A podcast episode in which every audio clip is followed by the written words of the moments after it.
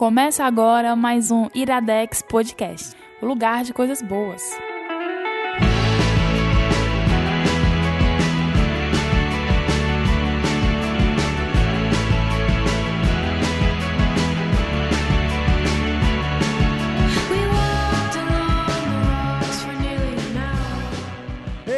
Está começando mais um Iradex Podcast. Caio, antes eu acho que a gente voltou no tempo. Hoje é o Iradex 150. A gente é- porque a gente tá bebendo, né? a gente tá bebendo? A gente tá bebendo, eu tô bebendo também. Tá. Eu tô bebendo Sei. também. A gente tem que fazer uma parte 2 daquilo ainda. Cara, tem quando eu estiver no momento feliz. Acho que Aí- a parte 2 podia ser eu lançar o Sem Fim, que eu nunca lancei Caralho, da gravação pós aquele não, Iradex. cara, não, não dá é não. o Sem Fim Gabriel bêbado, mas tipo, tá pior do que aquele Iradex. Cara, o pior é que eu acho que... Eu acho não, tenho certeza que foi ali que iniciou uma fase da minha vida, que é a fase do Gabs Chorão. Ah, é? Eu tô muito chorão, cara. É. Inclusive, o programa de hoje, as duas indicações precisaram chorar muito. É. Mas a gente fala já Mas sobre a, a isso. gente Macho. bebe quando tá triste também, não é só quando tá feliz, não. Então pode ser que esse Iradex, esse Sem Fim, pós a gravação de 150, nunca vá ao ar. Nunca vá Eu, nesse feed. na verdade, eu, eu Mas- espero que nunca vá ao É. ar. Mas eu acho que vale pelo menos os padrinhos terem Soltar conhecimento lá, disso, né? né? É, Pelo talvez. menos parte dele, né? É, é. É, eu tenho que escutar. Não, não vou escutar. Até hoje eu não escutei o 150, Não, eu, eu, o 150 não, viu? Não, até hoje eu não Imagina o ouvi. sem fim, mas eu vou te mandar o sem fim bruto disso pra tu ouvir. O- Ovo nada. Mas apresenta o convidado, Caio. O convidado de hoje é estreante, Atendendo no a Iradex pedidos. Podcast. Atendendo a pedidos. Há um, há um estreante. pedido, pra falar a verdade. Foi um pedido, foi um pedido só. abraço. Mackenzie, abraço, Foi o único pedido que deu Foi. certo. mas o- ele é estreante no Iradex Podcast, mas longe de ser estreante no Iradex. Verdade. Já que além de ser muito tempo que escuta, que participa, Band Rumo e Caramba 4, ele há Sim. muito tempo também escreve no iradex.net, um bocado de coluna diferente. Com cerveja. Caramba Mas diz o nome dele, mano. Bruno Com Garcia. cerveja. Ah, eu tá. mesmo, tá falando com ele. Não é o da Globo, né? Não, bem Não que é poderia Bruno. ser, né? Pois é, o pessoal pediu o Bruno, Bruno no, no, no grupo de padrinhos, só que era o outro Bruno, né? Que tem um outro Bruno, Bruno Cavalcante. Cavalcante, é, que é, o É, amor mas- da vida do Gabriel. É, mas Saudade ele não, não pôde vir, o que tem pra hoje sou eu mesmo. Cara, É eu, que já tem eu já tenho que te pedir desculpa porque em algum momento eu vou te chamar de Diego hoje. Porque. Por quê, Não sei, mas toda vez que eu vou. Eu tenho vou cara de falar, Diego? Não sei, mas toda vez que eu vou falar teu nome, eu tenho que pensar pra dizer Bruno, mano.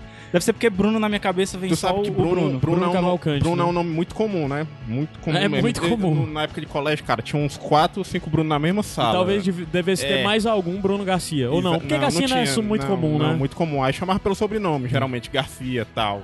Mas é, Bruno é nome muito É que nem o, o problema desse era com o meu irmão, porque eram cinco Felipe na sala dele. E aí ele ficou o Franklin. Às vezes o pessoal ligava lá pra casa, queria falar com o Franklin, a minha mãe, É. meu filho, infelizmente todo mundo aqui é Franklin. Você vai ter que dizer com quem é que você quer falar. Mas é bom assim quando tem um sobrenome, por exemplo, Garcia é um, um bom sobrenome de ser chamado. Ó, Garcia, Garcia. Tá. É. Parece até que você fica mais adulto, né? É, É, fica mais parecendo- velho. já né? automaticamente criou barba já E na criança. bigode, né? Porque Garcia vem do México, tá? É, É, cria um bigode já. É. Caio Anderson, temos muitos recados hoje. Temos. É 15 minutos de recado. Certo. Eu, eu te marquei lá na publicação porque eu não tô Porque mais tu não vai. lembra? Eu tô abrindo eles aqui agora. Tá. Ah, Certo. o recado básico de sempre que o Mociaro tá enchendo o nosso saco, que é pedindo conto. Meu povo, vocês não estão mandando conto. Vocês não estão mandando conto de um jeito que esse mês de maio agora a gente foi obrigado a fazer a, a tirar da gaveta uns contos meus aí que estavam há algum tempo Primeiro recado, check. Pronto. Então é mês, conto, Gabriel, Isso. no iradex.net. Porque assim, eu tenho muita preguiça de escrever. E mais preguiça do que de escrever, eu tenho de criar título para os meus contos. Então, É uma, difícil, difícil. uma coisa que, que me me ajudou em alguns momentos foi pegar é, títulos de música e criar contos em cima disso, criar histórias que é, é, o título me levasse a criar essas histórias. E eu fiz um exercício de, de tanto praticar e tal, eu acabei fazendo uma parada dessa com o disco Dark Side of the Moon do Pink Floyd. Sim. Então, o que a gente vai fazer agora no mês de maio é publicar o lado A do Dark Side of the Moon. Uhum. Vão ser cinco contos, cada conto inspirado em uma música do lado A do disco. Então, assim, eles não têm nada a ver com a música em si, eles têm a ver com o título. Então, o que o título são me lembra. contos conceituais, né? Exatamente. Então já saiu o primeiro, espero que vocês leiam aí, que é da primeira música, né? I Speak to Me Brief. E os outros vão sair um por semana. E enquanto isso, por favor, mandem contos, porque Manda. o gordinho precisa de texto pra poder É. ficar publicando. Isso é só o lado A, né? Do Dark Side. Pode ser que Isso. no próximo mês role o lado B. Se o pessoal gostar, ou se não mandarem mais contos, né? A gente se vê obrigado a, a manter. Se o pessoal é, mandar conta e tal, a gente divulga o lado B só pros padrinhos. Olha aí, é uma boa. É. uma boa. Boa. Então Eu- já foi o primeiro recado, né? Sim. Qual é o segundo recado? É, e também foi o segundo recado que é pedir contos. Tu deu o Sim, mesmo, é, uma é. coi- é uma coisa só. Terceiro recado é que falando em padrinho, né? E falando do que a gente vinha falando antes, o nosso amigo Zé Wellington lançou um quadro, o seu quadrinho novo, seu novo álbum, não vou Temos dizer que quadrinho, pedir né? desculpas publicamente, porque os três presentes na Eu fui. mesa aqui. Tu foi? Fui. Então os dois presentes na mesa aqui, eu e o Bruno, olha, falando de. Ele foi, mas ele não saiu na foto, né? É, não, eu não fui- foi. Se é porque na assim, eu confesso É. que eu fui pro lançamento e demorei tipo 15 minutos, sabe? Mas a. a... Mas deu um abraço no Zé. De... E assim, agradecer a todo mundo que foi. Tinha muita Sim. gente do Bando de Ruma lá. O quadrinho, depois de ler, eu descobri que tá cheio de referências ao Bando de Ruma Aham. e ao Iradex. Olha aí. E, e tá muito bom, cara. Tá muito É. bom mesmo. Tem mais easter egg que Vingadores? Cara, Talvez. Não, não consegui contar, mas eu acho que tá parei. Tá parei. Só não tem mais easter egg do que o jogador número 1, um, mas, mas que o Vingadores pode ser que tenha. Mas só pra dizer, o nome desse quadrinho é Cangaço Overdrive, que o Zé mistura aí é, cyberpunk, futurista, com, os- cangaço. Com cangaço. Cara, E com leitura- literatura de cordel. de cordel, ele é Ah. narrado em forma de cordel, eu acho sensacional isso. E agora eu entendi porque que o Zé queria indicar a Akira. Porque tem muita coisa de, de, de, de- Como é que eu posso dizer? De animação japonesa, tipo Ghost in the Shell, Akira, tem muita inspiração nisso daí. Massa. Então vale a pena muito ler. Eu quero E ler.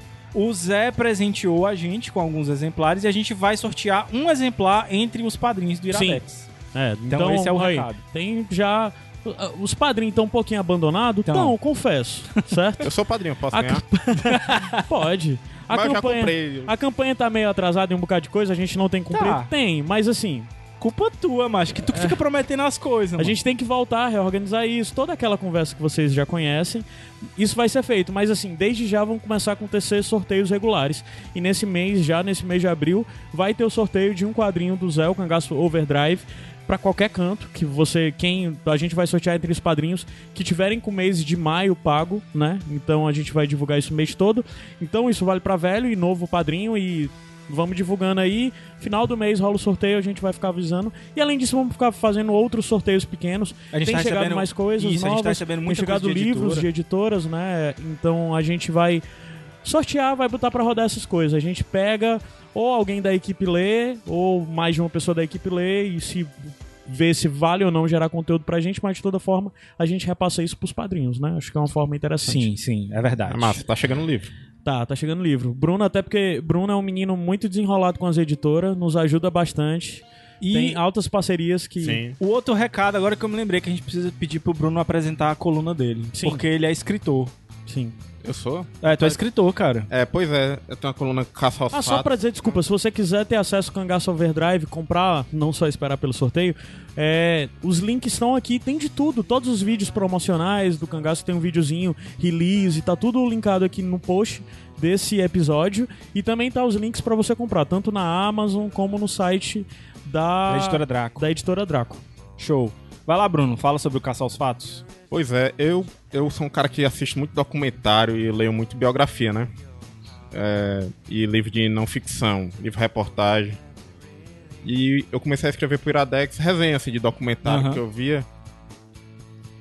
E eu quis tornar isso mais frequente.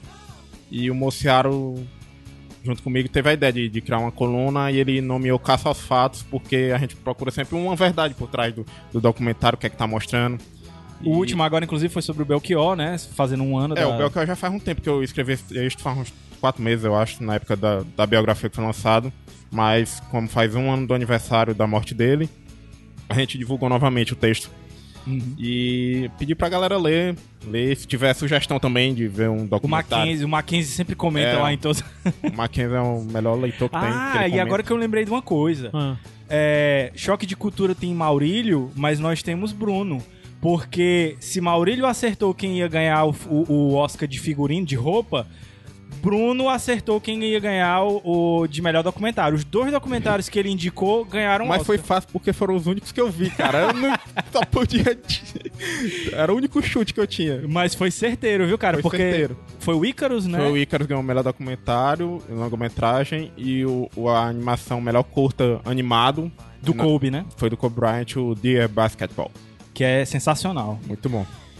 E tem mais algum recado? Agora eu não me lembro mais. Vocês falaram tanto em Mackenzie, eu não sei se dá pra falar isso. Mas assim, Macho, falou-se muito em Mackenzie. na, é, na verdade já tá pronto, cara. Tá. Mas se falou muito em Mackenzie, Iradex, a gente agora. Não a faculdade, além a de pessoa. nesse feed.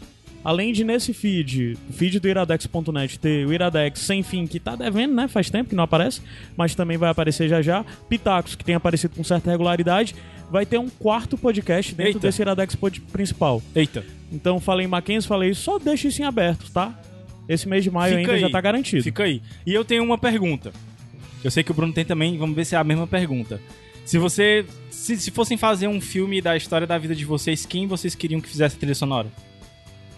Vocês têm uma ideia? É Não vale John Williams A nem Hans gente já Zimmer. conversou sobre isso, Já? eu acho. Acho que essa pergunta já Não, era o diretor, não era não? Era, Era o quem que você queria que.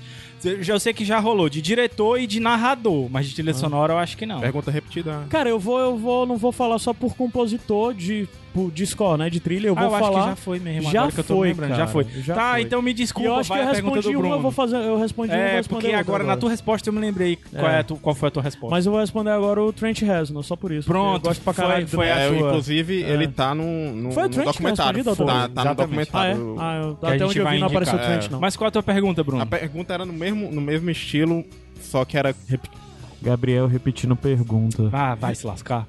Mentes Brilhantes Pensam Igual, né? É, então era, a pergunta era: se você pudesse escolher um instrumento musical e somente um pra fazer a trilha sonora da sua vida, Caralho. qual seria o instrumento musical? Cara, piano. Piano é meu instrumento preferido. Certeza. Eu sei o que, é que o cara vai falar já. Vai dizer o ukulele. Porque ele é hipster. Hipster. Eu diria uma bateria mesmo. Uma bateria? Eu também, eu também diria uma bateria eletrônica. Caralho, uma bateria ia ser foda. Eletrônica. Poderia não ser uma bateria eletrônica, mas se fosse uma bateria eletrônica, as possibilidades são infinitamente Exatamente, maiores até. Exatamente. É. Se fosse um ukulele e fosse o Ed Vedder tocando aí.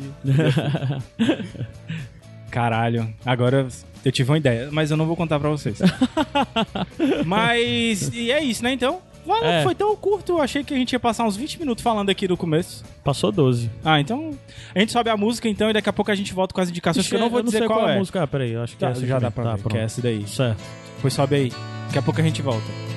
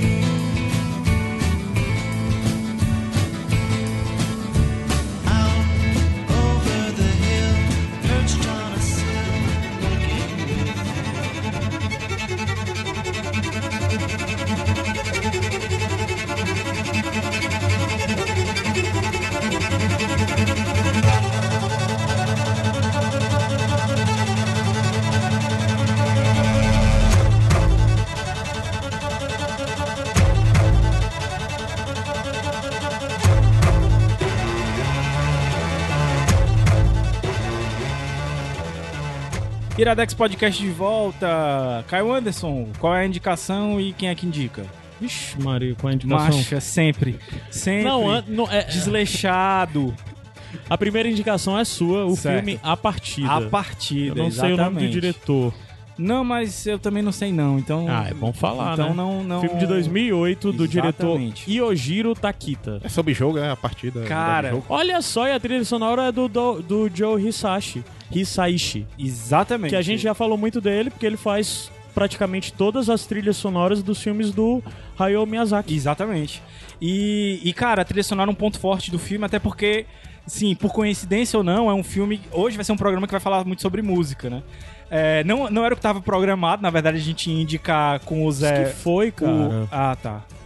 Tá, então tava tudo programado, tudo certo. Então a gente Tá. vai falar muito de música. Eu fui certo. E esse primeiro, esse, prim- essa primeira indicação, o, como o Caio já falou, é o nome do diretor, e tudo é um filme japonês chamado A Partida e que, cara, eu tive que me certificar de que eu já não tinha indicado ele aqui, porque é um filme que eu adoro, é, já assisti várias vezes e eu não acredito que até hoje eu não falei dele aqui. Ele ganhou o Oscar de melhor filme estrangeiro de 2009 e foi mais ou menos nessa época que eu, que eu descobri ele. E desde então eu já assisti várias vezes e é um dos filmes mais bonitos que eu já vi. E engraçado falar isso porque é, depois que eu fui pensar, tá, dos filmes bonitos que eu já vi e tal, eu descobri que o filme que eu considero mais bonito é japonês também, que é Os Sonhos, do Akira Kurosawa. E é interessante como você vê como o japonês, o cinema japonês, ele trabalha muito com a beleza, não necessariamente a beleza, como é que eu posso dizer, estética, mas a beleza das situações, a beleza das histórias, a beleza das pessoas, entendeu? E falando sobre o enredo do filme, é a história do Daigo, que é um violonce- violoncelista. Isso. Valo, o Daigo, ele eu achava que o Daigo. Não é? é o Dai-chan. É, e ele Eu acabou do de... Daigo, outro Daigo Daigo, nosso Kobayashi- amigo. Kobayashi. Que por sinal agora tá na Alemanha, né? É, então, o Daigo do filme, ele é violoncelista. Ele acabou de, de chegar no, no ponto que ele acreditava que seria o ápice da vida dele. Ele acabou de chegar numa orquestra em Tóquio. E se endividou comprando um violoncelo fudido, assim, muito bom e tal, que os profissionais usam. E logo depois que ele chega na, na orquestra, a orquestra é dissolvida. Tá fácil pra ninguém. Não tá fácil pra ninguém. E ele, endividado e tal, se vê obrigado a se mudar junto com a esposa pra o interior, que é a cidade, a, cidade do interior de onde ele veio, que é Yamagata, e pra viver na casa é, que foi da mãe dele, que tinha um café e que faleceu há dois anos e que deixou a casa pra ele. Então ele vai morar lá agora sem emprego. É, meio que se sentindo fracassado, porque volta pra, pra cidade do interior de onde ele quis sair, né? E, e, e- meio que resoluto, assim, a não Toca mais. tocar mais. E logo que ele chega, ele começa a procurar emprego e vê uma oportunidade muito boa no jornal de um, um emprego que paga um salário alto, não precisa ter experiência, começo imediato e para trabalhar com viagens. É, a e agência ele, de turismo, né? Pois é, e ele, porra, agência de turismo, vou lá. Quando Qual, ele chega, qual o tipo de viagem, né? qual é o tipo de viagem? E quando ele chega lá, ele descobre que a viagem não é agência de turismo. As viagens, na verdade, é pra você ajudar as pessoas depois que elas morrem, né? É uma espécie de funerária. Uhum. Daí Na o- verdade, é o um- título, né? A partida. Na verdade, é uma especialização da, da funerária. A funcionária que recebe ele lá, que não é a chefe, mas que meio que vai explicar pra ele como é que as coisas funcionam, vai explicar que as funerárias antigamente faziam esse serviço, que é a cerimônia do acondicionamento, que eles chamavam, ou Nukan. E. Só que, à medida que o tempo vai passando, as pessoas começaram a deixar isso de lado. E isso acabou ficando cada vez mais especializado. Então as funerárias já não faziam mais isso. Pra quem queria essa cerimônia específica, eles contratavam, subcontratavam uma outra empresa, que no caso é essa empresa onde o Daigo vai se candidatar ao emprego. E tipo, ele nunca tinha visto uma pessoa morta antes, não sabia nada sobre o emprego e no primeiro dia ele já é contratado. Tempos modernos, né? É, é legal essa diferença entre a cultura japonesa que vai mudando com o decorrer do tempo, né? Que as Aham. tradições vão deixar, deixadas de lado. Mas ao mesmo tempo ainda existem aquelas famílias que, que, que se apegam né, a essas tradições. Eu acho que é, é um, um dos focos também do, do, do filme, que é falado inclusive num- na, na, na relação entre do- dois personagens lá, a mãe, né, que é dona do. do da casa de banhos e o filho que é funcionário público e quer que ela venda a casa de banhos, né? São dois personagens muito bons dentro do filme. E você vê a velha guarda querendo se manter as tradições e as pessoas mais jovens querendo é, é, seguir em frente, vamos dizer assim, né? E o filme é focado, então, no Daigo, na relação que ele tem com o chefe dele, né? Que eu não me lembro nem o nome dele agora, ele só chama ele de chefe mesmo. Que é essa pessoa que vai passar todas as tradições e todos os procedimentos que ele vai ter que fazer, né? E Os ele- conflitos internos dele e com a família também. né? Exatamente, porque o- a, ele sente vergonha disso. Não só ele sente vergonha, como ele é hostilizado pelas outras pessoas que descobrem que ele, ele faz isso, né? Tanto é que ele nem conta pra esposa dele, que é uma pessoa, assim, super pra cima dentro do filme, que topa aí, é, sair de Tóquio, eles meio com uma, com uma vida que tinham acabado de, de construir e, e, e meio que retroceder e ir pro interior, né? E, e ele te- sente essa vergonha e não conta pra ela. Então, assim, é um filme que é muito bonito, mas ao mesmo tempo é muito triste, porque É. ele lida com uma coisa muito forte que é a morte, né? Então, assim, já desde o primeiro momento, que o primeiro caso logo que ele vai pegar é uma senhora, uma idosa, que morava sozinha e que acabou falecendo durante o sono e ficou duas semanas sem ninguém saber que ela estava morta, né? Ou seja, ficou num estado de decomposição e né? tudo. E tem que ser feita, é, porque é uma cerimônia, eu não digo nem que seja estritamente religiosa, é uma coisa mesmo ritualística, assim, pra, pra poder liberar a alma e tal. Não, não, não entra nem questão de religião, porque em muitos momentos lá a família é católica e eles ainda assim fazem isso, né? É, não, é porque independente de qualquer coisa, é filme japonês, né? Japonês, um- o- a religião principal é, é o- eu acho que é o shintoísmo, O né? shintoísmo e o budismo também, acho que os dois É. ficam bem, bem presentes. Mas tem que tem toda a lá também. questão, tem toda a questão de da, da- de como na verdade as entidades que se faz, se reza e tudo mais são os ancestrais, né? Aham. Então tem toda a importância na coisa de alguém da família morrer e ter um ritual completo. Isso é- isso é Porque na verdade legal. ela só não morre, na- não. a- a- a- ela passa a ser, digamos que de certa forma, uma entidade.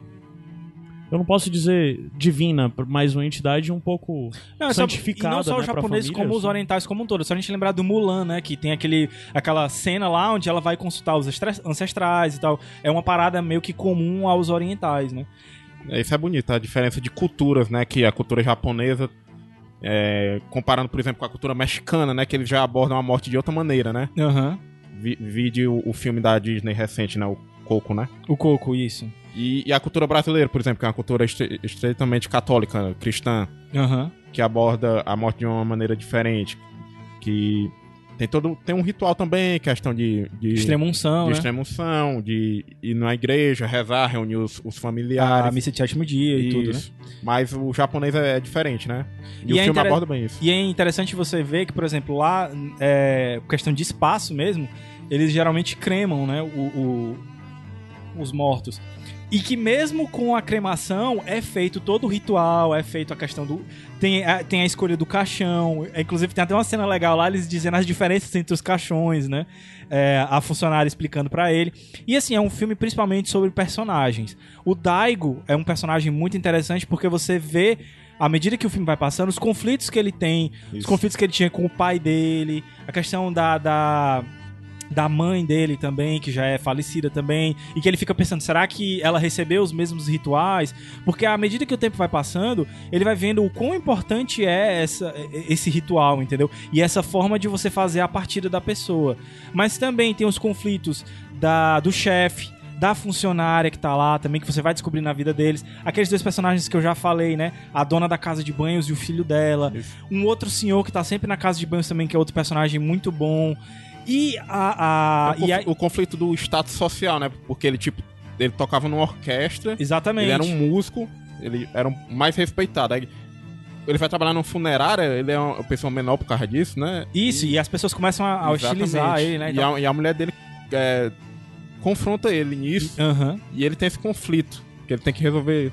Que ele não quer abandonar a música também, né? É, o, o que é. E aí entra a questão também da beleza estética. O filme é muito bonito esteticamente, porque as paisagens lá de Yamagata são muito bonitas. Inclusive cenas que aparecem é, é, do campo. Tem uma cena muito bonita também dele numa ponte, vendo os salmões, né? Tentando subir a. a a, a correnteza e faz um e tem um diálogo muito interessante que fala não só sobre a morte mas sobre a vida também e é, a gente fala de começo de trilha sonora né e a trilha sonora é maravilhosa. A música que foi escolhida pra. Eu não coloquei de propósito pra vocês é, usufruírem dela durante o filme. Mas é belíssima e ela meio que, que, que conta uma história também. Porque ela não é tocada toda pra você logo desde o começo. Ela é tocada em partes e só no final do filme é que ela é tocada toda. E você descobre por que, que ela não é tocada toda ao longo do filme, né? E Isso. só naquele momento específico. É a música ajudando a contar a história, né? Isso, é, a trilha sonora realmente faz parte. E, e, cara, é um filme belíssimo, não à toa ganhou o Oscar, né? E e assim, me lembrou muito de duas pessoas ao assistir. é, agora recentemente, né? Eu reassisti pra poder indicar. Uma foi a Emília, né? Que já gravou aqui com a gente e tudo, porque ela foi pro Japão ano passado. Então, assim, se ela não assistiu ainda esse filme, se você não assistiu ainda, Emília, assista aí com o Juliano. Tenho certeza que vocês vão ficar com saudade de lá. Não sei se vocês foram em Yamagata, não me lembro agora, mas parece ser uma região muito bonita e eu tenho certeza que vocês vão gostar. A outra pessoa que eu me lembrei muito foi o, o Robert Houdiney, o Hood, porque esse é claramente um Hood movie. Eu tenho certeza que ele vai gostar bastante. É, se fosse um curta, Vai. ele, ele colocaria na, na, na indicação dele do, do. É o Entre Meios, né? A, a- Sim. Capaz Ah. dele escrever uma resenha sobre depois. Pois é, cara. E, e eu lembrei muito dessas duas pessoas, assim, porque eu acho que é o estilo de filme. E assim, eu realmente recomendo demais ele. É, é um filme que, que vai trazer emoções, principalmente se você tiver daddy issues, né? Se você É. tiver relação familiar complicada, como eu tenho. E assim, na minha fase Gabs chorão, cara, eu, eu chorei já no começo. Já começa. É pra desidratar, né? Aquele filme que você É, desidrata.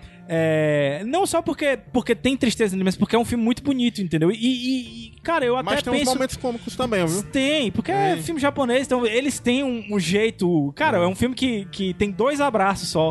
o filme todo só tem dois abraços. Verdade. Tipo, um casal que não se beija, entendeu? Não tem beijo, o filme não tem beijo. Mas Então- isso é por- exatamente pela questão cultural, né? Sim, Assim. questão cultural. E você vê, determin- você vê muitos costumes que ele tem lá. Por exemplo, uma coisa que, que eu sei das internas, porque eu tive alguma relação com, com família de, de Niseis e tal. É, tem uma cena lá que eles estão comemorando o Natal. E eles comemoram o Natal comendo é, frango assado, né? Tipo um KFC da vida. Mas é um frango assado muito quente, cara, pelando. E eles. E, e- e eu fiquei sabendo que é um, um costume muito grande, assim, deles. Eles comem comida muito quente. Tanto é que a- a- o índice de câncer de boca entre o japonês é muito alto, porque eles comem a, a- a- comida se pegando fogo mesmo, né? E é uma parada que, que choca você às vezes, sabe? É. Tipo, as comidas estranhas que eles têm lá e tal. Às vezes. E eles brincam até com isso também em algumas cenas lá. É, é, uma hora que o cara tem que usar uma fralda e tal, enfim. Mas é. É, É porque o Daigo, o personagem, ele também serve de modelo cadavérico, que eu posso falar. pra assim, isso aí, né? Pro, pra funerária, pra vídeos e tal. É, é então, alguns bizarro, procedimentos que são feitos no corpo do defunto são feitos nele, só que ele tá vivo, né? É, é bem bizarro, cara. Mas, mas muito bom o filme. É, você vai encontrar ele no Tivira, tá? É, você pode encontrar ele pelo nome A Partida, mas eu acho que é mais fácil você encontrar pelo nome em inglês, que ficou Departures, ou então em japonês, que eu vou pescar aqui e descobrir o nome. É o Kuribito, o nome do, do filme. Ninguém Então- sabe se a pronúncia tá correta. é, não- eu acho que é isso. Mas eu, mas eu achei fácil por Departures. Então você acha aí tranquilo. E tem legenda em português, é muito, muito, muito É. fácil de Pra achar. quem chegou agora, Gabriel, como é que tu explicaria o que é o Tivira? Quando a gente diz, tu acha no Tivira o que que é o Tivira? Rapaz, você tem que dar seus pulos É. pra você conseguir achar. Não vai ter no Netflix. Não vai ter na Netflix. Não vai, exatamente. sei lá, tem um outro serviço de streaming aí fácil, então Você vai ter Tivira que, você achar. vai ter que apelar, vai ter É. que ir pro Tivira aí. Existem Se você- muitas formas diferentes de. Submundo. Se você não conseguir achar, você pede ajuda lá no, no bando de ruma, nos padrinhos, que a gente ajuda você a achar. não, não tem problema, não Tem se que me ajudar a te ajudar. É, exatamente.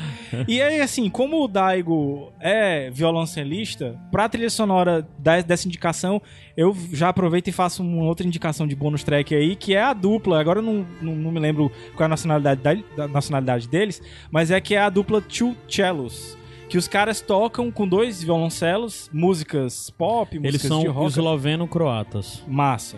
E são muito bons e, e é um ótimo presente pra você dar pra sua avó, pra sua mãe, pro seu pai de Natal. Era a dica que eu mais dava, era o Two Cellos e o Il Volo, porque o Il Volo é mais ou menos a mesma coisa, só que com voz. É, Então- mas o Il Volo é um pouquinho um pop, assim, né? É, Assim, um também, já mais- ficou pop porque eles aparecem É. muito e tal, não sei o quê. Aí é meio algo que as tia gosta, bem algo Não, que as mas tias gostam. Tio Porque os caras são também. bonitão também. O Two Cellos também, Ah, eles é? são bonitos, Não, pô, eles são Mas o Tio Cellos toca ACDC.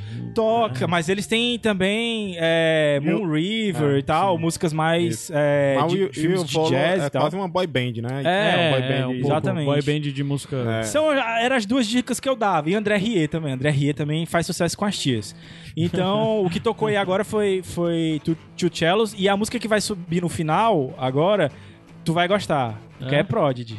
Ah, sim. Voodoo People. Sub, suba aí que, que vale a pena. Então, indica a, a indicação aí de A Partida. Espero que vocês tenham gostado. Desculpa ter falado demais, mas é porque eu empolgo. É um filme realmente muito bom. É bonito Subir a música e a gente volta já pra indicação do segundo bloco, que é do Bruno. Bora.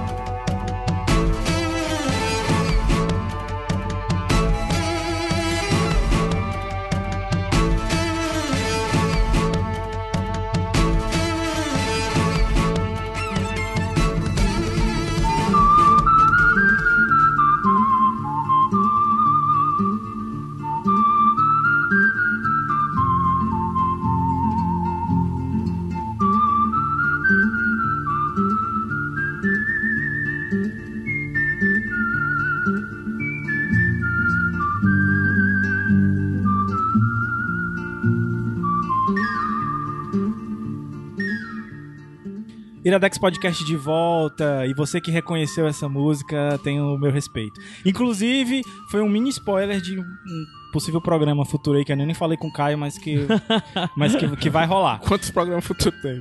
Não é, gente. Eu quero saber. Não porque- promete, cara, não promete. Não, não, mas esse, esse vai rolar e, e- Eu decidi hoje de tarde, mas vai rolar. É... Caio Anderson, qual é a indicação e de quem é a indicação agora? A segunda indicação é do Bruno. Ele vai indicar o filme Score. Como é o filme inteiro, o título? Score, a Film, Film Music Music Documentary. É isso. Exato. Filme e Bruno, 2016, né? eu já queria logo de cara lhe agradecer, porque que documentário foda. Pois é. Muito bom. Inclusive, vocês roubaram o tema da minha próxima coluna, que seria essa, né? Agora vou ter que mudar. Vou ter que mudar de assunto no próximo texto. Não, pode ter problema não, escreve lá também. Não, não, vou mudar. É, inclusive, aceito indicações. Então, esse filme, cara, eu já tinha visto o trailer dele ano passado. E eu fiquei interessado, que eu gosto muito de trilha sonora também, né? E tava esperando. Aí ele apareceu e eu fiz o no Tivira, encontrei ele no Tivira. Mas aí eu não vi ele. Eu não vi ele. Ele não chegou a ser exibido em cinema, Não, né? não, não. Talvez nos Estados Unidos em algum festival, acredito que em algum festival ele deve ter sido exibido. E recentemente um filme que fez muito sucesso foi Um Lugar Silencioso. Aham. E O Lugar Silencioso é um filme que o som, a ausência de som, pra falar a verdade, ela é parte da trama. Aham. E o, o score vem falar justamente disso. Que a trilha sonora, ele, o compositor de trilha sonora principalmente, ele é um contador de histórias. Muito ah, é igualmente como um diretor ou com um O roteirista. roteirista, né? Porque o som, inclusive, audiovisual, o áudio vem antes do visual, dizem, né? Uhum. Então, esse. É, dizem, eu não sei. Eu tô só concordando. Tô na dúvida. Aí esse, esse documentário vem justamente Iradex um- só tem podcast, não tem vídeo não. Então, fazer um documentário, é, fazer um panorama sobre as trilhas sonoras na história do cinema, principalmente cinema americano, né? Porque é uma produção americana. Então ele vai abordar quais foram os principais compositores, como era antigamente a trilha sonora, A evolução, né? A evolução. Da parada. quais são os principais nomes e como eles trabalham. É legal porque eles vão no estúdio dos compositores e os compositores mostram trechos das obras que eles estão compondo no momento. Eles mostram a tela do filme passando e o cara tentando contar aquela história através de som. E, e, assim, o que é, f- é, é o documentário todo foda, mas o começo já já tô tudo arrepiado. É, o começo é foda porque o Caio inclusive viu, foi a única coisa que ele viu. Foi. Eu entrego mesmo, ele eu só vi viu 15 minutos. Mas no começo, começo tá é um cara bom. que eu não vou me lembrar Marco quem Beltrame, é. É o Beltrame, né? Que tá num em Ma- filme- Malibu. que ele tá em Malibu e ele tá trabalhando num filme onde o vento vai ser muito importante. Isso. Então o que, é que ele faz? Ele bota um piano no, al- no alto de um morro pra poder captar o som que o vento faz. Isso. O vento vem vibra- vibrando numa corda e aí no piano o cara vai fazendo as a, a harmonização. Cara, isso é foda, entendeu? Foda. E ele diz que não é só questão de tentar ser diferente, né? Ser o diferentão. É porque aquilo é o que ele precisava pro, pra história que Pra ele história do pro filme, isso. Isso, não é questão de querer ser diferente. É, ele podia estar no estúdio, podia estar com uma orquestra, mas o filme requeria aquilo dele. E isso Claro que tem que ser combinado com o diretor, com a proposta do diretor. Inclusive tem a parte lá que mostra a, a reunião, né, do, do, do compositor com o diretor. Eles Que é até um muito legal, né? porque eu sempre tive curiosidade pra saber como que era. né? Se era uma coisa que vinha só da cabeça do, do compositor, né? Ou se era uma Porque conversa. basicamente entre ele dois. chega e apresenta já o filme gravado, já com uma pré-montagem e tudo mais, e começa a falar, ó, eu vejo essa cena desse jeito, a música é isso, ela quer transmitir isso, Isso. e tudo mais. E o compositor vai só anotando e tomando se lascar depois, né, pra É. transmitir de certa Claro forma. que deve ter di- diferente forma de trabalhar, Existem, né? existem, claro. E também tem muitos compositores que são parceiros dos diretores há tanto Se eu não tempo. me engano, o Ennio Morricone era um cara que compunha antes É, de, do Sérgio Leone. do filme. É, ele compunha, entregava pro Sérgio. ou- é, é, ele, o, o Sérgio Leone compunha, né? Entregava pro Ennio Morricone e ele, tipo, gravava já com a música pronta, né? Isso. A, a- E é massa porque tem diretores também Isso, entrevistados. Ja- James do- Cameron. James Cameron também, né? E ele fala como ele gosta de não, ao fazer. contrário, e tal. peraí, eu, eu misturei É, tudo. é, O Ennio é. Morricone é o compositor, o Isso, Sérgio. Leone é o diretor, só isso. Isso. e é legal a evolução que tu falou, né? A evolução da trilha sonora. Porque, por exemplo, antigamente o cinema era só a tela com a imagem. Era difícil captar som, fazer a mixagem, todo o processo pra transmitir numa sala de cinema. E o cinema antigamente era como se fosse um teatro mais, né? É, As e- pessoas iam arrumadas, bem vestidas, era um evento social. Mais com entretenimento de passear no shopping.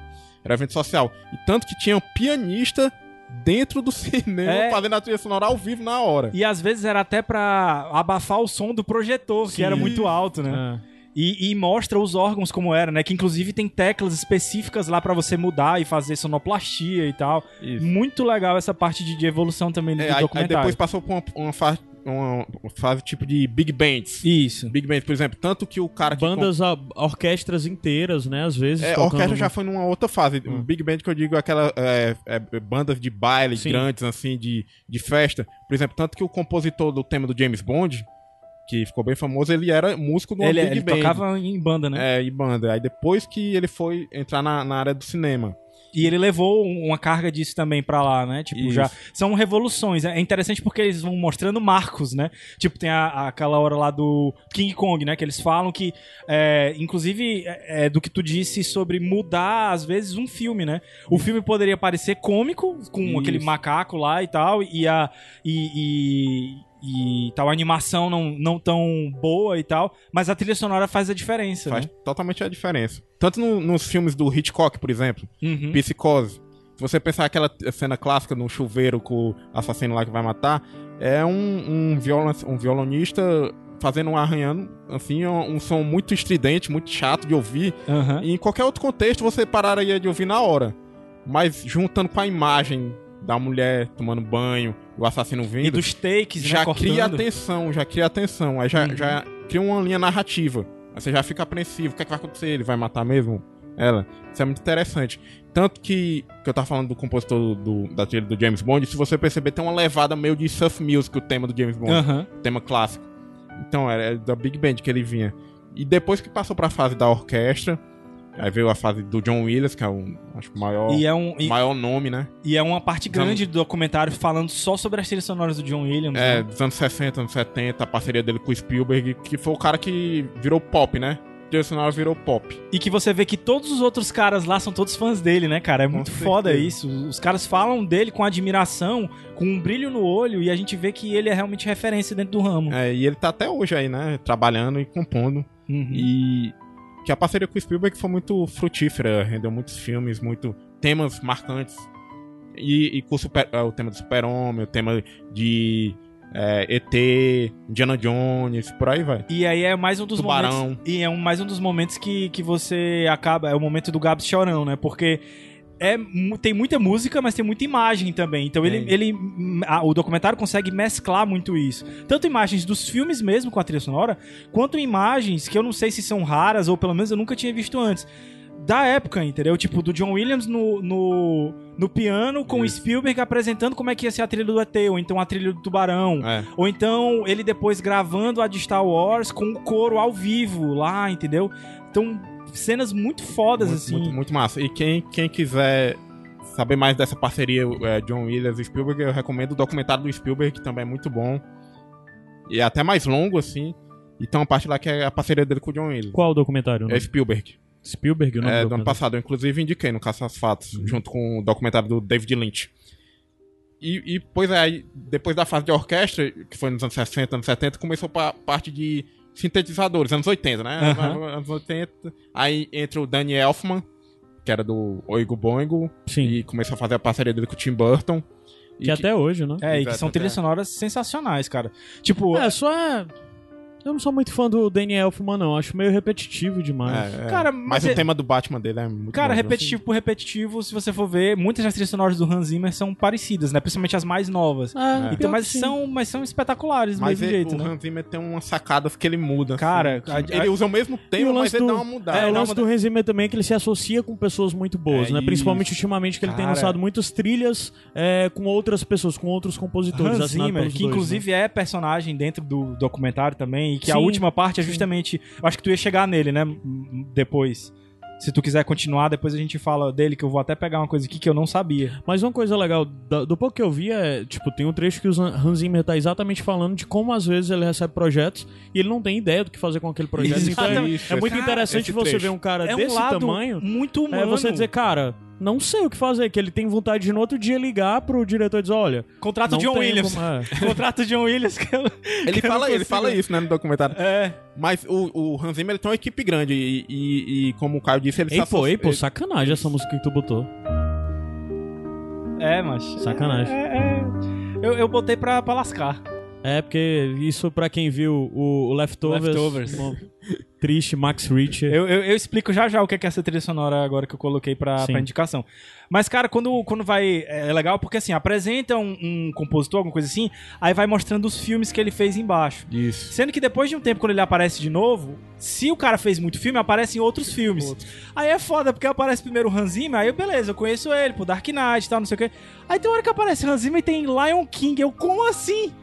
Cara, Como isso assim? explodiu minha cabeça. Depois eu conto, no bonus track eu conto algumas coisas. É, sobre o Hans Zimmer, que eu vou falar mais dele. A gente vai falar mais dele no bonus Massa. track. Mas, e, inclusive tem a parte do- dos compositores que vão no estúdio, mostra, mas também tem uma entrevista com uma neurologista, uma neuro, que ela e, fala a parte científica da Isso, parte, o que, é que que é a muito música bom, faz no cara. cérebro do ser humano, por exemplo. Que ele tá vendo um filme e a música meio que guia o seu olhar pra um ponto específico da tela. Isso eu achei genial, cara. Genial. Qual o tipo de som que vai usar? Ela dá o exemplo do Up. Que eu, inclusive, coloquei na, na, na- É? na trilha, né? Pô, é- o começo de Up é tipo o começo do Lugar Silencioso, né? Não tem barulho, não tem diálogo, é só a trilha e o casal se relacionando, o casal jovem. Ali você desidrata fácil, né? você chora muito. E é legal porque ela vai explicando, né? Vai Tipo, explicando o balão. O É. balão sobe, o balão desce, o carrinho de balão, e o, o- o compositor vai usando um, um tom diferente de música, sobe ou baixa a música, e guia o seu olhar pro carrinho de balão. Que não é o foco naquele momento, mas isso, o estudo que eles fizeram em cima, comprova que 98% das pessoas que estão vendo no cinema vão olhar pro mesmo ponto na tela. estão olhando mesmo a tela sendo enorme Isso. e as pessoas com gostos e percepções diferentes, elas vão estar olhando para o mesmo ponto por causa da trilha da sonora. música, né? E isso é muito foda, porque é uma parte. é, nesse ponto, o documentário às vezes se aproxima um pouco de outro que a gente até já indicou, que é o Alive Inside. Que é o poder que a música tem no cérebro e nas nossas emoções.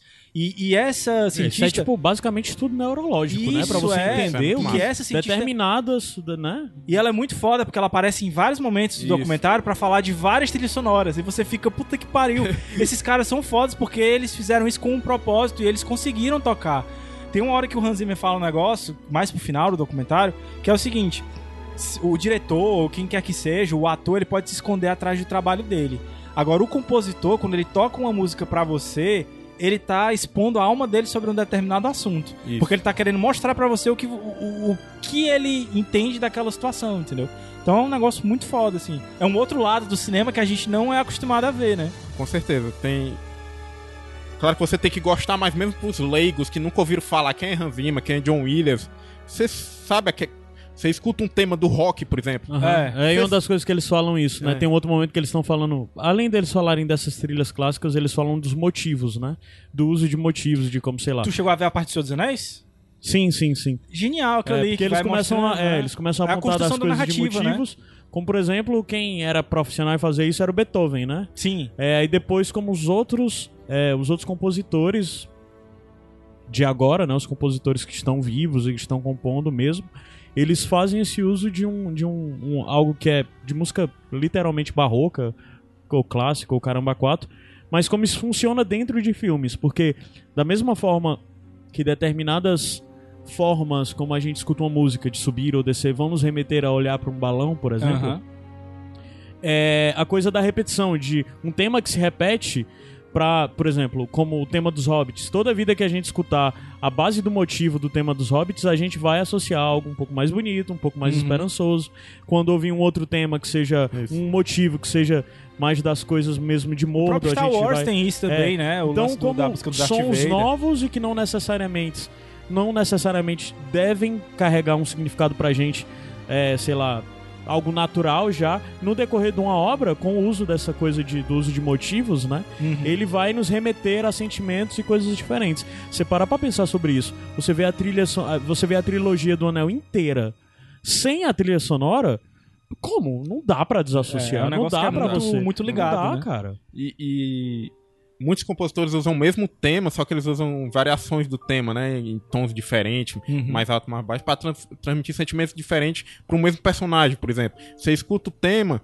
E, e O Vingadores mesmo o agora. Vingadores e Star Wars tem muito isso, que você sabe de qual personagem é aquilo, ele nem apareceu aí na tela, É, tem a Mas- música de amor do Han Solo, né, e tal.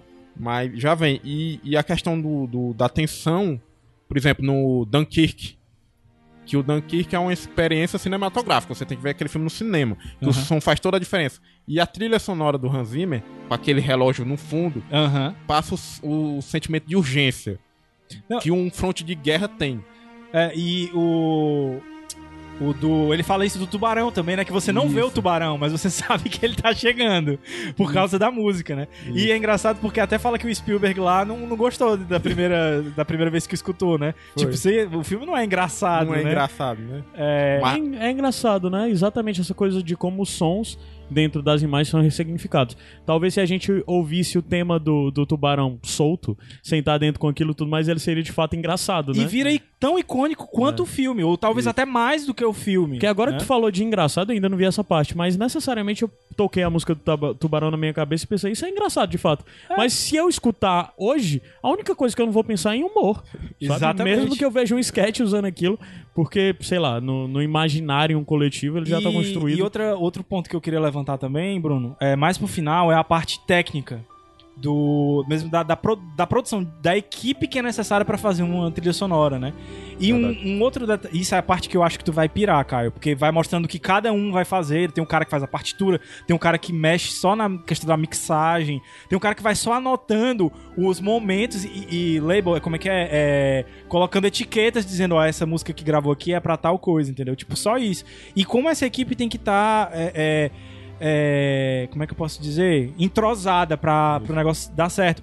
Mas uma outra coisa também é que por mais que tenha evolução, é, o cachorro Jonas fazendo aí a, a- Sempre, todo dia tem que ter a participação, A participação ter a dele? participação dele. Mas é quieto. uma É. mas é uma parte no final que o Hans Zimmer também fala que se em algum momento as trilhas sonoras dos filmes pararem de usar orquestras e tal, as orquestras vão morrer.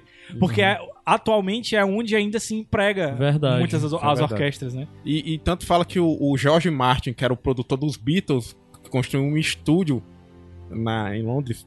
E esse estúdio é muito utilizado pra orquestra gravar trilha sonora. Que era, era uma igreja, né? É Parece. isso. Eles reformaram e é muito utilizado. Cara, o, o estúdio é foda. É estúdio, mano, Cara, George Martin. Sim, e, e mas no, na- no trecho final já passa a trilha sonora moderna de hoje, né? Aham. Muitos trabalham, são lobos solitários, não tem orquestra. O cara trabalha Aham. sozinho no estúdio dele. Tanto que o Caio vai gostar que tem o Trent Reznor do Nine Inch Nails, que ele fez a trilha sonora do Facebook, a Aham. rede social, do David Fincher. Que o David Fincher justamente queria algo diferente pra trilha sonora desse filme. Ele não queria chamar um compositor desses tradicionais e clássicos, fazer orquestra e tal. Porque o Facebook era um filme que demandava uma cor diferente, um- Aham. talvez pra um público diferente, uma pegada. E ele entrou em contato com a gente do Trent Reznor e tem, tá interessado, vamos conversar e tal. E o Trent Reznor veio com umas ideias. Não tinha nem um- uma ideia assim, do que seria o filme ainda. Depois que foram falar pra ele. Foi, né, o que depois é. foram falar, pra ele, não, é o filme do Facebook. Ele, como assim o filme do Facebook? Tu quer que- como vai ser essa trilha? E o que é que... a- e- olha a trilha tocando. E o que é que aconteceu? O cara ganhou o Oscar. Foda, muito foda. E eles falam de, realmente dessa evolução e que é a tendência, né, de, de novos eh, players, vamos dizer assim, novas pessoas entrarem nesse ramo e que... Daft Punk, Tron. Exatamente. Uma das trilhas favoritas mesmo. Daft trilha de Tron, Legacy, É, eu, eu escuto, Punk é eu escuto É, como por exemplo caramba. também o Pacific Rim, né? Que misturou o Tom Morello com o menino, o. Pô, do Game of Thrones. É um o indiano, Ramin é, um de indiano, Jawali, é. eu acho. Que é sensacional essa mistura. Porque na verdade a trilha é do Ramin, né? É. O, o Tom Morello chegou lá pra Ele fazer uns dois, três riffs lá e coisas. E Mas é muito riffs. sensacional. Sim, que riffs, é Tom Morello, né? E, e também tem trilhas sonoras de de rockstars ou astros pops que são chamados pra fazer. Claro que tem letra, mas às vezes é só incidental também, ou então mistura.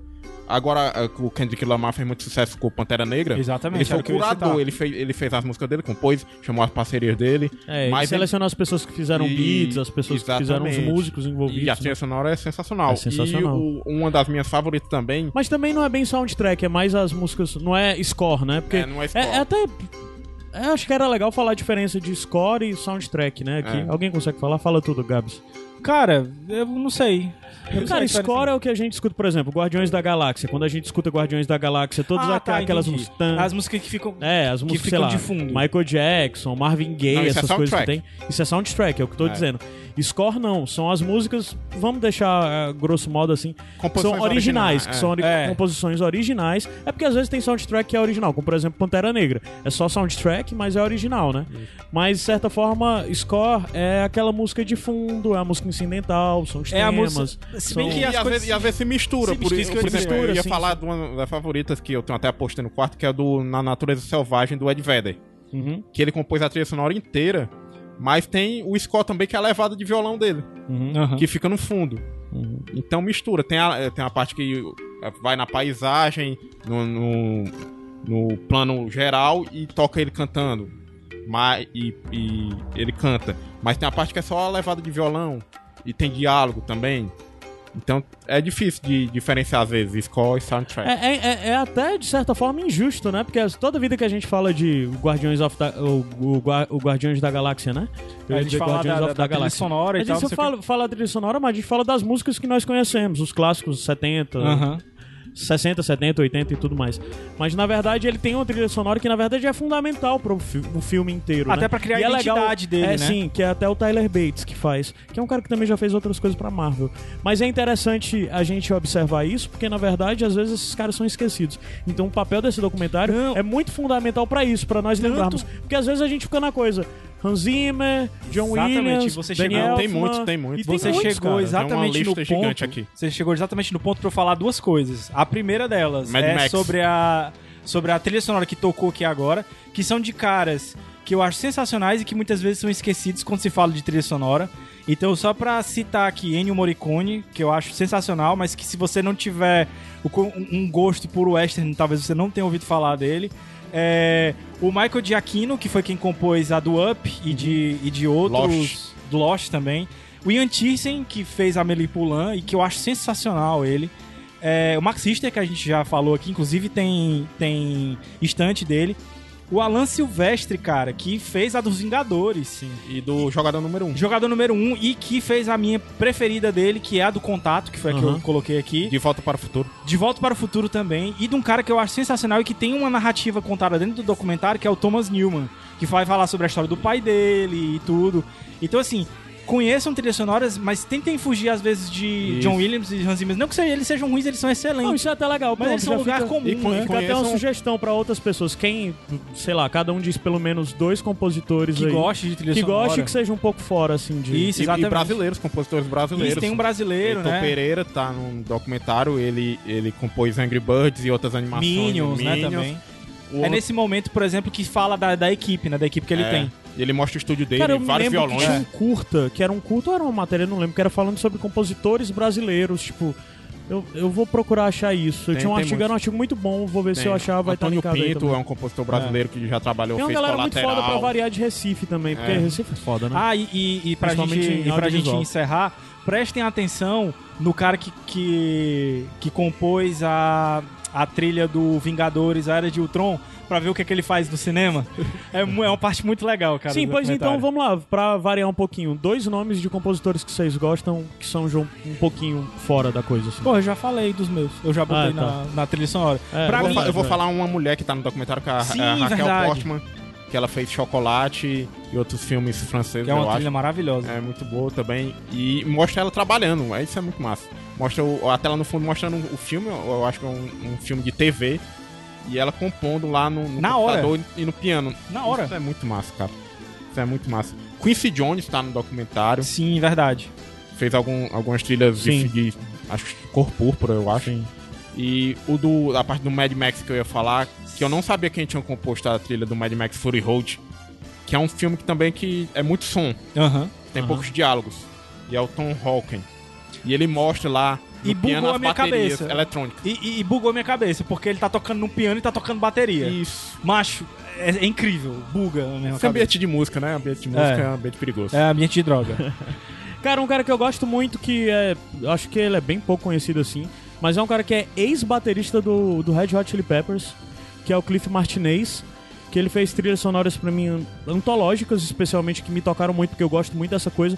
Como eu disse, eu gosto muito do Trent. O Trent é muito música eletrônica nas trilhas, né?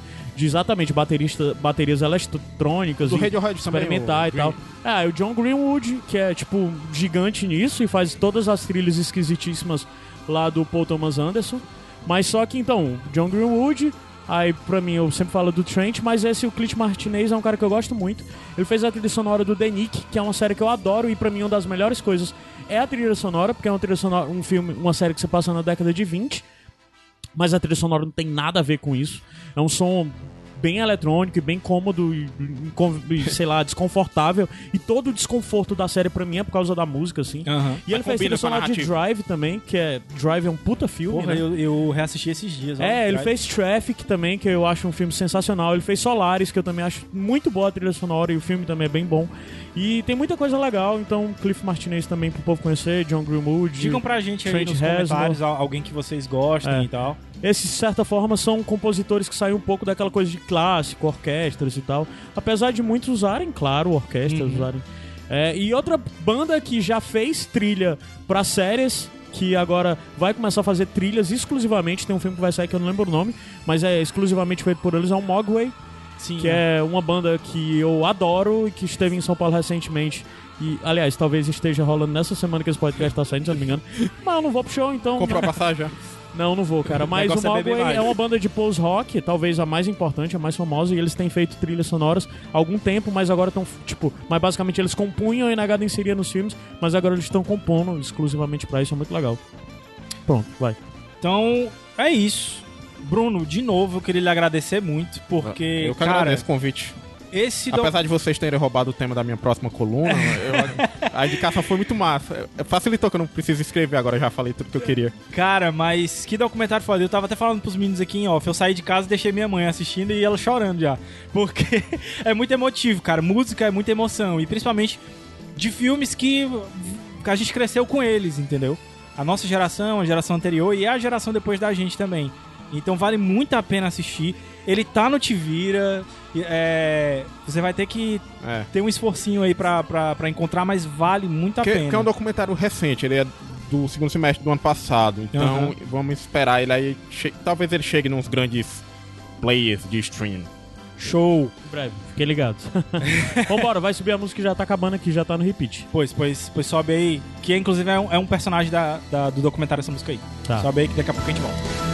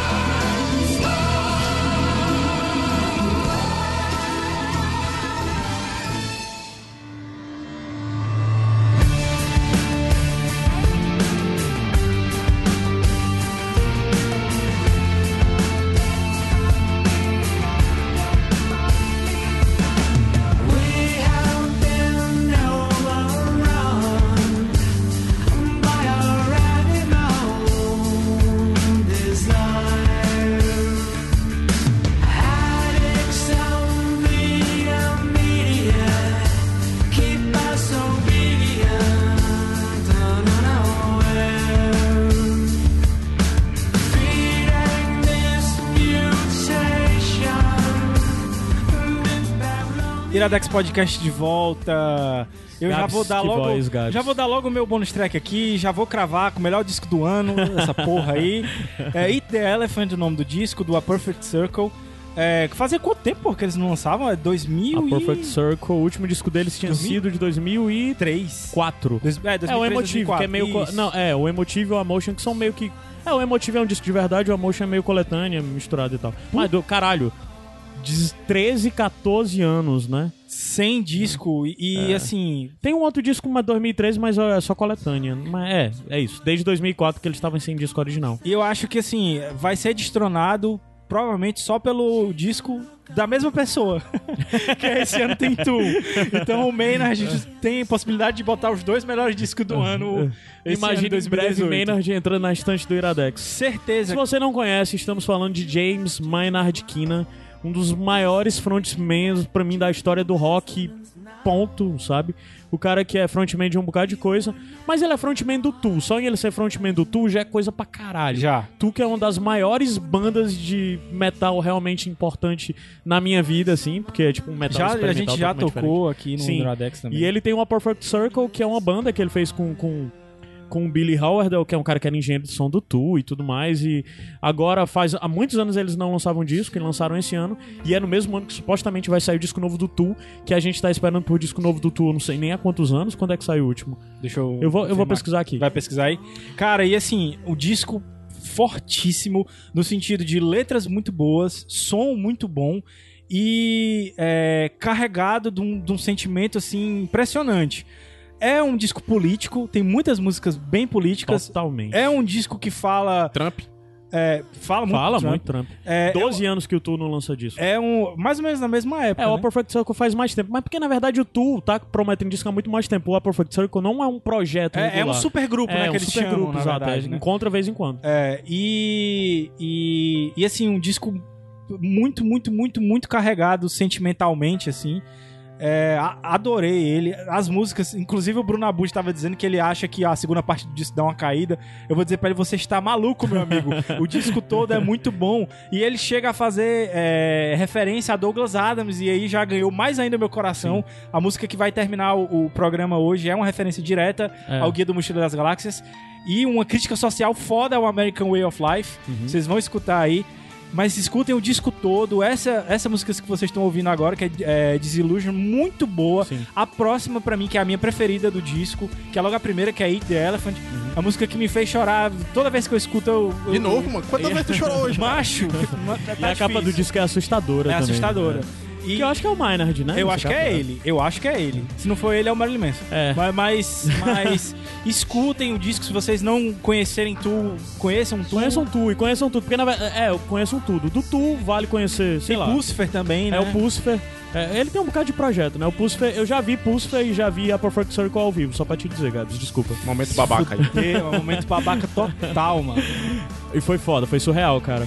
E uma das coisas legais é que existem todas as diferenças, por exemplo, é, no Tu, o, o Maynard nunca é uma figura central no palco. Ele é escondido, ele é no escuro e tal. A banda, já no Perfect Circle, ele ve- veste um personagem, ele veste uma peruca, porque ele é careca.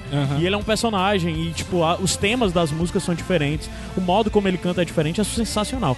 E o Perfect Circle já teve gente foda, tipo, na banda. Já teve o Josh Freeze, que é um baterista que já foi baterista é. de mil bandas fodas, inclusive Divo, Red Hot Chili Peppers e o Caramba 4. O George White, que é do, do Marilyn Manson de mais um bocado de projeto foda. O Troy Van Leeuwen, que é guitarrista até hoje do Queens of the Stone Age, né? Faz alguns anos que tem lá. E tem a Paz Lashning, que é a baxistazinha, que também já tocou em várias Aham. coisas, inclusive em projetos com. com É quase o Billy Arcade. Fire, tem É. uns quat- 40 membros. Mas assim, ó, ó, atualmente a banda tá rolando, mas tá com o trio que pra mim é a coisa que eu mais amo na face E é da o que, eu- é o que leva É, porque é o James toda. Maynard Keenan, o Billy Howard e o James Irra. Que James Irra, precisamos falar sobre James Irra, um gênio. Mas agora- Esse cara é um gênio que é ignorado por todo mundo. A Porque o gente James, falando- Irra, James Irra é o guitarrista original do Smashing Pumpkins, que tem discos solos sensacionais, são lindos os discos solo de James Irra. E ele atualmente voltou com o Smashing Pumpkins e o Caralho 4. E só em ter esses três caras vale a pena você conhecer a banda. Ei, agora que, tu, que a gente falou, eu quero gravar um pitaco. a gente vai gravar um Eu, pitaco te- eu tenho uma pergunta. com todas as músicas sendo tocadas. Quando, e a gente quando o assim. Caio vai ter um podcast de música? de música. no- no Cara, não tem tempo pra isso. não. Cara, vai sair um podcast aí sobre alguma coisa que a gente não vai falar e não vai sair esse de música. Vai, um podcast nada a ver com o Iradex. E não vai sair a porra do podcast de música. É, Eu, é É sério, osso, desculpa. Sobe a música aí, esse começo. Puta que pariu. né? Olha isso, macho. Tá arrepiado, mano.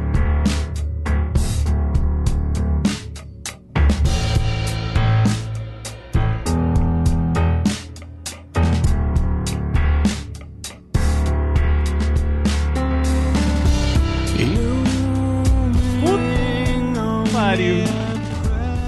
voz, né, Você já mano? encheu os olhos d'água aqui, mano. Que voz. É bom. É até só pra falar, pra quem já conhece a Perfect Circle, quem conhece os primeiros discos, o primeiro disco é um disco pesado, é quase que um disco de hard rock, né? É. Alternativo, assim, bem aquela vibe anos 90.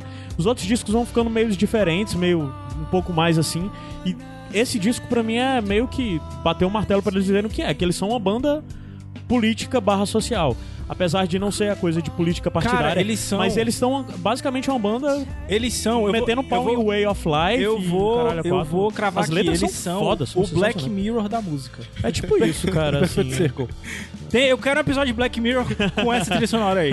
Mas a gente já falou pra caralho agora, vamos deixar o Bruno É, sim, sim. falar. E Inclusive a trilha fazer- sonora. E esse o disco. Ah, só vale falar também que esse disco é um disco bem triste. Sim. Bem triste. Diferente dos É, outros que é. são mais. Esse é. um disco bem triste. Vai, Bruno, dá teu show. Dá meu- é, o, o bônus track, né?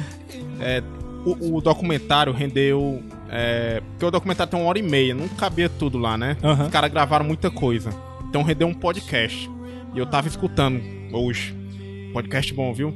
Tanto que aquela parte que eu tava falando do Trent Reznor e do David Fincher, do Aham. convite, como foi, eu escutei no podcast, que não tem no documentário. É, porque no documentário tem o Trent Reznor, É. mas não tem tanto detalhe, né? Exatamente, não tem tanto detalhe. E eu tava escutando hoje também esse episódio que o, o cara que faz as trilhas do Transformers, Uhum. o ja, ja, Jakonski, eu acho que é o cara que trabalha com Michael Bay.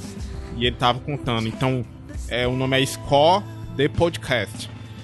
É só procurar aí no feed, tem no iTunes, procurando no feed. Aí o problema Tem um é que tem, que tem que rolar o inglês, né? É, é inglês, mas vale a pena, viu, cara? Quem, quem gosta de cinema e quem gosta de trilha sonora, se puder ver o documentário e depois correr pro podcast, porque ele é muito complementar à São história. tem quantos episódios, tu sabe dizer já? É, tem um bocado, acho que tem mais de 20 já.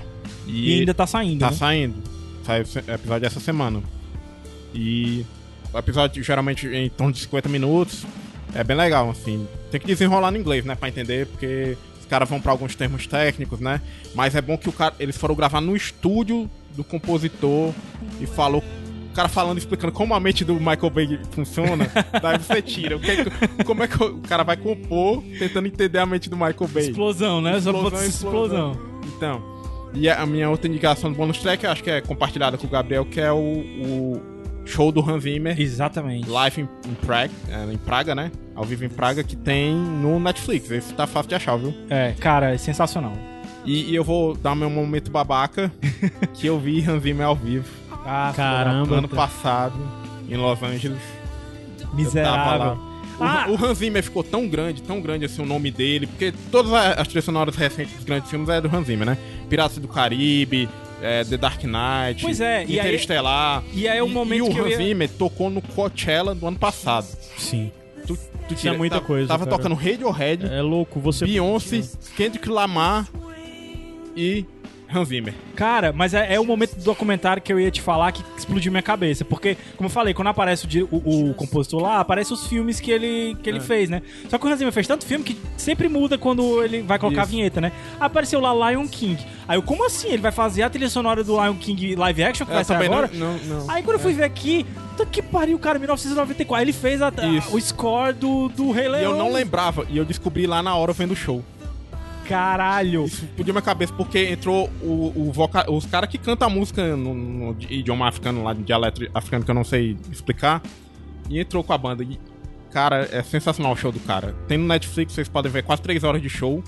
Muito foda. Ele já tem é uma banda foda. gigante, com todos os instrumentos que você imaginar. E na hora do Rei Leão, a cortina desce e tá a orquestra completa. É foda tocando. porque eu nunca vi esse show inteiro, então eu não vi essa parte do Rei Leão. Eu não sabia. Mas olha aqui, ó, só pra citar aqui, ó, o, o- as trilhas sonoras do Hans Zimmer. Gladiador, Inception, Interestelar, Rei Leão, o Batman, Dunkirk, é, Código da Vinci, O Último Samurai, é, O Homem de Aço, Rain Man, cara. Rain Man, um dos meus filmes preferidos, eu não sabia. É, Atrás da Linha Vermelha, Batman e Superman a gente Dunkirk. nem fala, né? A gente nem fala. Dunkirk, já falei. Batman e Superman ele fe- fez ele desistir, né? É, fez exatamente. Tanto que no show é engraçado que ele, ele toca a trilha e em um momento ele vai explicar um pouco o relacionamento dele com aquela trilha, com o filme. Aham. E, e saiu até uns depoimentos na época que ele ficou decepcionado com o Batman Superman e tipo, largou a franquia. Aí, ó, é, Piratas do Caribe, como a gente já falou, Falcão Negro em Perigo, Sherlock Holmes, o Código da, é, o Código da Vinci, não, Anjos e Demônios, conduzindo Miss Daisy, cara, de o 1989. 12 anos de escravidão, Thelma e Louise, Príncipe do Egito, porra, Macho Dias de Trovão, Esse filme é bom, né? Dias de Trovão. Sessão da tarde. E ele fez Dias de Trovão e o Rush também. Mas, sensacional. É, Esse cara é foda. Então por isso que eu disse que não valia falar sobre ele nem, nem John Williams. É isso aí. E tu, tu, tem, pod, tu tem podcast? Eu posso falar mais, um- mais uma ah, coisa? sim, Eu- a tua coisa, é verdade, o teu blog. Meu blog, fazer um momento jabá aqui, autopromoção. Eu tenho um blog sobre tecnologia e cultura digital, eu escrevo minhas besteiras lá. É, vocês podem acessar, é brunovasconcelos.me. Tu é Bruno Vasconcelos? É Bruno Garcia Vasconcelos, meu nome completo. Acho que Aí encontrei um novo amor. é então. ponto. não gosto disso não, viu, Gabriel? Eu sou, sou heteronormativo. brunovasconcelos.me ou desenvolv- desenvolvimento desorientado diário. Dá pra achar no Facebook, no Instagram. Aí eu escrevo lá, escrevi um, um texto sobre Black Mirror, as tecnologias de Black Mirror, sobre o novo fone do Google, que vai lançar, que é um fone que traduz. Você quer conversar com uma pessoa que fala outro idioma? Caralho, sério? É. O nome do texto é Poliglota Digital, procurem. Isso é muito Black Mirror. Isso é. Snowpiercer. Não sei se vocês viram Snowpiercer. o Sim, a gente indicou, tem, tem esse fone lá no. Snowpiercer. Ah, é verdade, é um verdade. momento lá. E, pô, explodiu minha cabeça que eu vi esse filme recente. Eu não... É bem legal. Então acessem aí. Show. Tu tem, é, eu ia dizer podcast, mas Tenho, tem cara. Eu tenho indica... é podcast o que eu vou indicar como Pois bonus indica aí. track. Porque vocês falaram tanto sobre música e toda essa coisa de. Eu acho muito legal a coisa de ver a música sendo feita e como ela é feita. Como, por exemplo, documentário tem hora que até essa, essa compositora que tu falou, que ela tá. O filme tá passando do lado, é até um filme com champagne, e ela tá compondo a música e dizendo, ó, esse momento eles estão falando isso, eu tô tentando. E é muito legal isso. E tem um documentário, um podcast que eu acho excelente, que por sinal eu tenho que retomar, que faz muito tempo que eu não escuto, que é o Song Explorer. Song Exploder, na verdade. Explorer não, Exploder.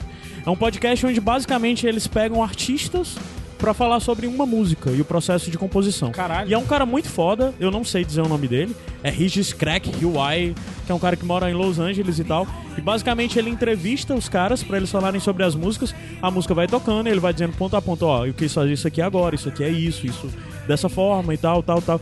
E ele retira a parte dele de perguntas. Então é só a pessoa falando sobre a música e como ela foi composta e quais eram as influências e o que, que ele quer transmitir com tudo isso. Cara, esse podcast é sensacional. É tipo, se você gosta de música e tem curiosidade, veja. E ele é massa porque ele vai desde gente do pop, como sei lá. É. Gente do pop mesmo, de RB, rap, o caramba 4, até o Ramin, do compositor lá do Game of Thrones, até Bjork, até Arcade Fire, até a Solange, que é a irmã da Beyoncé, né? A Solange Knowles. Solange do Aviões. Não. A Solange Knowles, que é a irmã da Beyoncé, que, que canta soul music, né? R&B music, né? É, e é muito legal, muito legal mesmo. Conheçam, escuta esse podcast. e Anotei episódio é tudo curtinho, cara. É, sei lá, episódio 10, 15 minutos, Porra, saca? massa. Sensacional, você escuta Inglês vários. também, né? Inglês, é. Mas E- vejam, muito bom, muito bom mesmo. O- Song Exploder. Legal tu ter falado isso, porque no documentário é, tem o Moby, né? Tem. E a participação dele é sensacional, Tem, cara. tem. Inclusive ele fala um negócio assim que você. Eu vou deixar a surpresa pra vocês ouvirem. Mas que é uma, uma besteirinha de nada que ele fala e que você, porra, é mesmo, é verdade. Uma, uma coisa sobre a música, que tu falou aí, de ver a música Uhum. e tal. Ele, ele tem uma participação muito massa. É isso. Gente, que programa bom. Ótimo. Eu vou dizer que tava tudo combinado, mas não tava combinado, mas, mas deu tudo certo. Bruno, muito obrigado por certo. ter, por ter participado. Massa, eu que É, agradeço. atendendo aos pedidos aí do Mackenzie, o né? único pedido. Aí vai ter mais Mackenzie no Iradex e vai ter mais Bruno no Iradex também, viu? Massa. Eu vou cravar logo aqui, vai ter mais Bruno no Iradex. Segredo. Segredos. Essa promessa, essa promessa não é minha, é do Gabriel, só é pra minha. deixar claro, vai tá? ter, vai ter. Vai Tem umas ter. coisas aí que é do Gabriel, eu não estou envolvido. Aliás, vou acabar envolvido. Vai acabar envolvido sim, É, porque tu mas- vai editar. ah, meu Deus do céu. vai editar sim. É, Ai. mas é isso aí, eu fui Gabs Franks. Caio Anderson. Bruno, E até a próxima. Fiquem. é, obrigado. Como é que é? Até mais. So long and thank for all the fishes. É, e né? obrigado pelos peixes.